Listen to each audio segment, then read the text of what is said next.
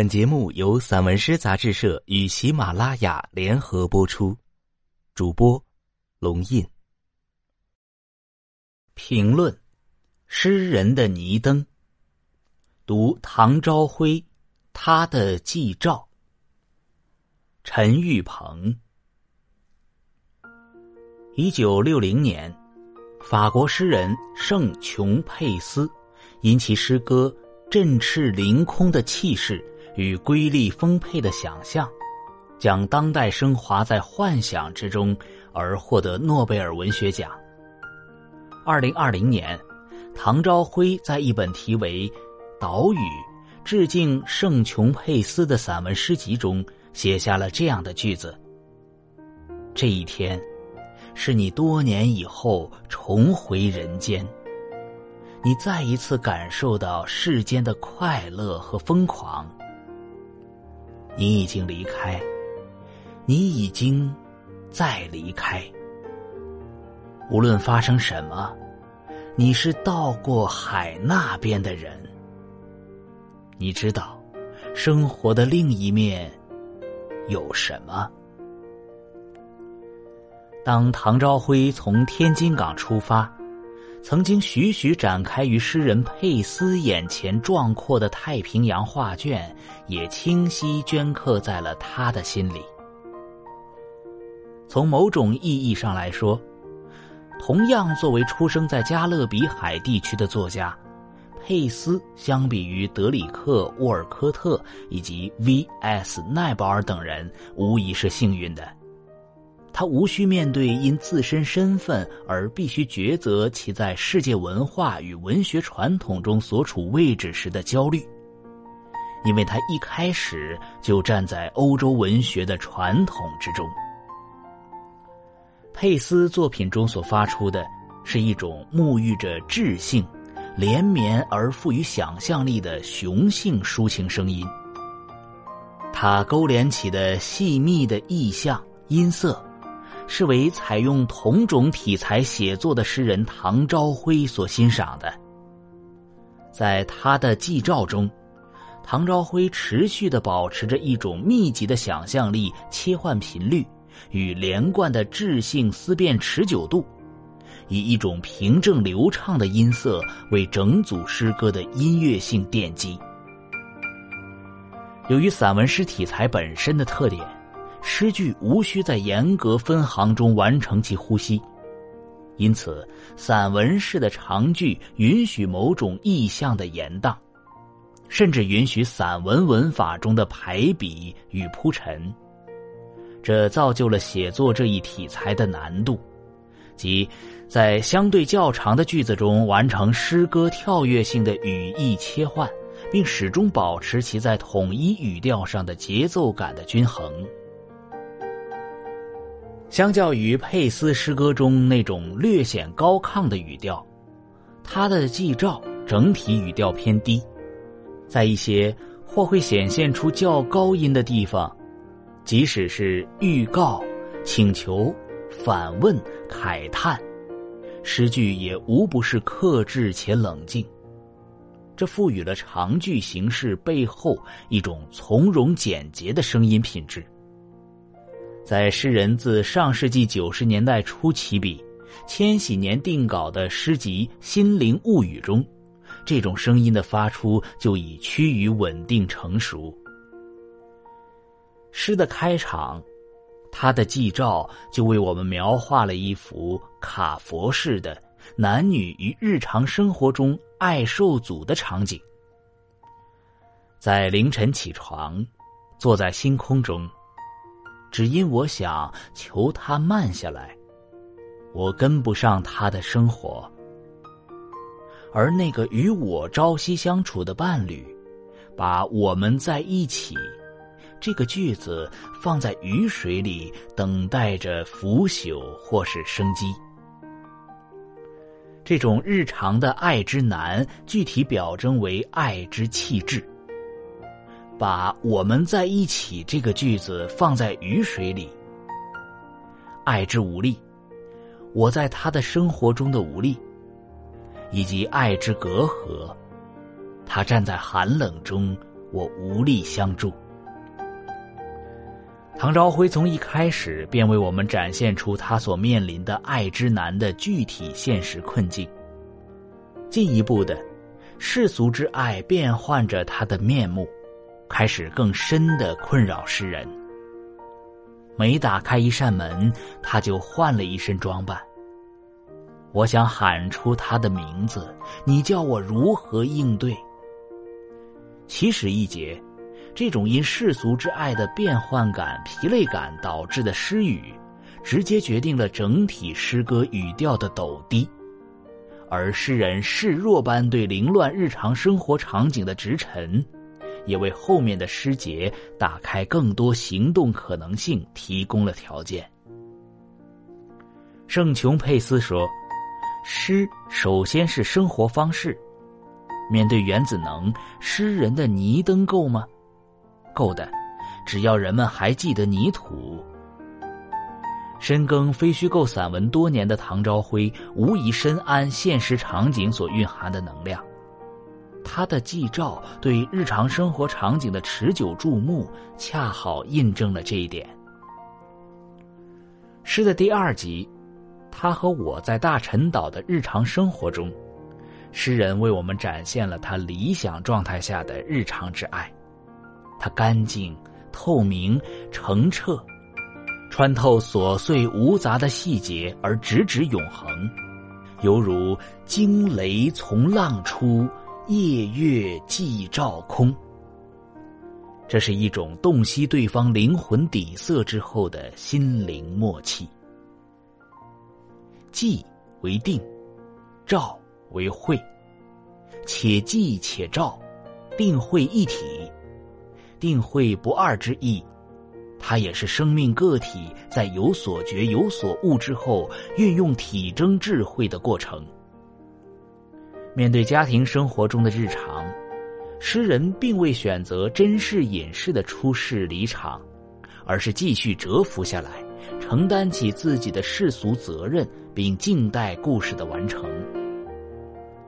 不同于昌耀诗歌中那种公牦牛般的自然雄性力量，在他的祭照中，那份历经心灵的纠葛与挣扎，却仍在家庭生活中承担合格男性角色的笃定勇敢，是这组诗中突出的雄性力量。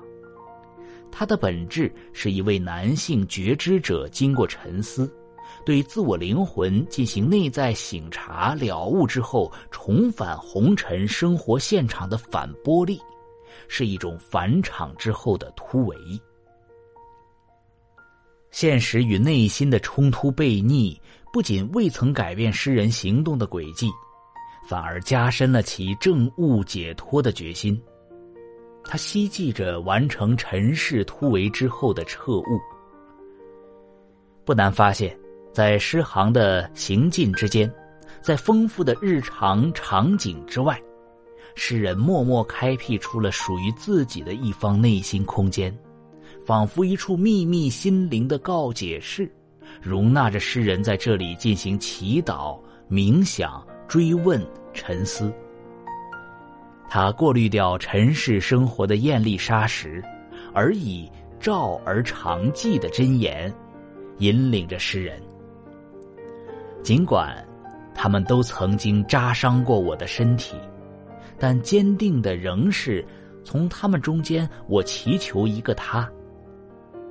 这并非祈求某种歌德意义上理想化了的女性神旨的降临，而是我希望经历祭照之后，完成对自己内心深处真实智慧的召唤。诗中反复出现的他。并非仅仅代指女性，她是故乡，是友人，是自然万物，是王者，披着黑色的披风。他亦是我自己。但也如唐朝辉所言，诗歌中的他是我对女性的一种崇高敬仰本身，这毋庸置疑。值得一提的是，早在创作《心灵物语》时，他。就已经作为唐朝辉诗歌中一系列形象的指代而出现。在一首名为《他》的短诗中，我们或许能够窥见诗人对于他这一人称代词的准确注脚。他是人，他是单个的人，他是神，他是魔，他是床和梦，他是心灵，他是物语。他肯定不仅是女人，他也是男人，他就是万物。包括《心灵物语》在内的诸多诗篇，只要读者愿意，他和我的身份可以相互切换。他们同时拥有无数的分身，并显影在自然万物之中。他无处不在，因而他的多次使用，并非波伏娃意义上对女性的他化者命名。而是更广泛意义上的诗人对自我、自我信仰以及所处周遭一切感同身受的某种文化意义上的柔性体认。作为一名旁观者，唐朝辉在《你的神迹》听闻其友人童年时家庭故事的一节诗中，这种体认似乎有了某种原型。你说，父亲配不上母亲的优雅。无数个晚上，家里的门经常被酒鬼流氓撞坏。酒鬼都带有装鬼的成分。你心灵的角落里怨恨流出来，因为父亲的懦弱，父亲的血液来自于底层的命运。你们与父亲站在一起，承受着四面八方的寒风。你没有说你爱你父亲，你没有说恨。你与母亲站在一起，或许有人与母亲站在一起，便是与蒙受命运摧折的生命站在一起，亦是与自己站在一起。而与母亲站在一起，我亦便拥有了一切。时光流逝，当年岁渐长的我投入日常生活的杀伐之中。我便又化作无数坚固的分身，其中有一个我用刚硬的身体迎接疯狂的敌人；其中有一个我藏身于灌木林，狙击的镜头照着远处的一条小路，狙击那些伤害百姓的流寇；其中有一个我一根长棍保护着他和家人。在这种激烈的突围中，在这种勇猛男性之力的背后，诗人告别了很多个我，只因这突围的终点，他坚守着的仍然是自己属阴的起点。对他来说，这才是契合信仰的，也是他所觉悟到的潜藏在日常背后的生命真相。他一定在我前面。我摸到的都是失败的器皿，如此的善良。失败是我建立的城堡。一切生命无不处于无常之中，生老病死是每一个生命必然经历的过程。他的祭照中，堂兄与长辈的死，预示着我最终朝向的命题：体认寂灭。了悟死亡。从某种意义上说，生命失败的终极形式，便是走向死亡。而我最终亦会放下那种建功立世的开拓的雄性力量，放下我长久扮演的纷杂世俗角色，回归到无为的觉知的智慧起点之中。在这间由失败构建的城堡里。我能向生命中的所有人袒露出内心最柔软的秘密，并得到他与他们的彻底的理解。他看得到生活中我的无所畏惧，他不会责怪我时刻念死的行为。几百年，年年如此。老家漫山的绿色中喷涌而出的那一簇簇映山红，他。理解我悲凉的爱意，诚如张藻所言，死是一件真事情，而我不仅做好了面对死亡的准备，还依旧怀揣着生命的悲凉底色，在熙攘的尘世里，在日常的神恩中，观想他的祭照，并永远奉献给尘世以觉者的悲凉的爱意。清澈的阳光里，他亦已在某个平凡的时辰动身，来到我遥远的城堡，倾听我表白心迹。而我也终将如同他的灵魂一样，如同和他在旅途中所穿越的大陈岛的海岸线那样，开放、流动、慈悲、爱、自由。我们站在一起。一个个繁忙的人从我们身边走过，我们永远不会担心再也看不见对方。